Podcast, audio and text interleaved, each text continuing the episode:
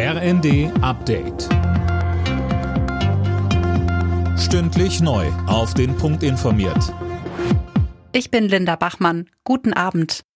Der bundesweite Warntag ist vorbei und nach einer ersten Einschätzung der Behörden ist er erfolgreich verlaufen.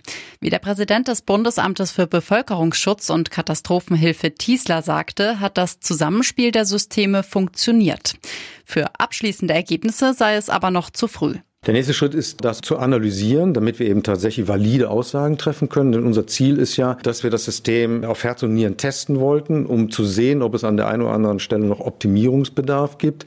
Und deswegen werden wir sorgfältig analysieren, auch mit all unseren Partnern zusammen, mit Bund, Ländern und Kommunen, die ja heute mitgeübt haben und dann Anfang des kommenden Jahres als Ergebnis zur Verfügung stellen.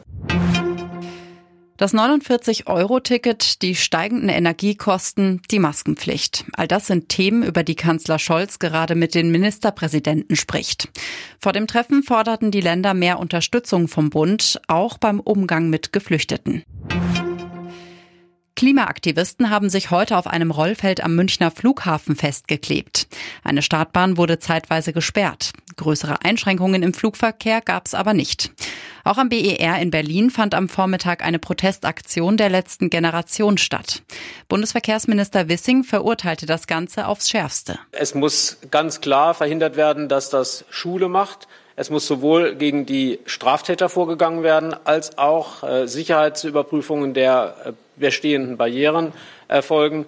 Das ist eine sehr ernstzunehmende Situation. Die in Russland inhaftierte US-Basketballerin Britney Griner ist wieder frei. Beide Länder haben sich auf einen Gefangenenaustausch geeinigt. Im Gegenzug kommt ein russischer Waffenhändler frei, der in den USA im Gefängnis saß. Alle Nachrichten auf rnd.de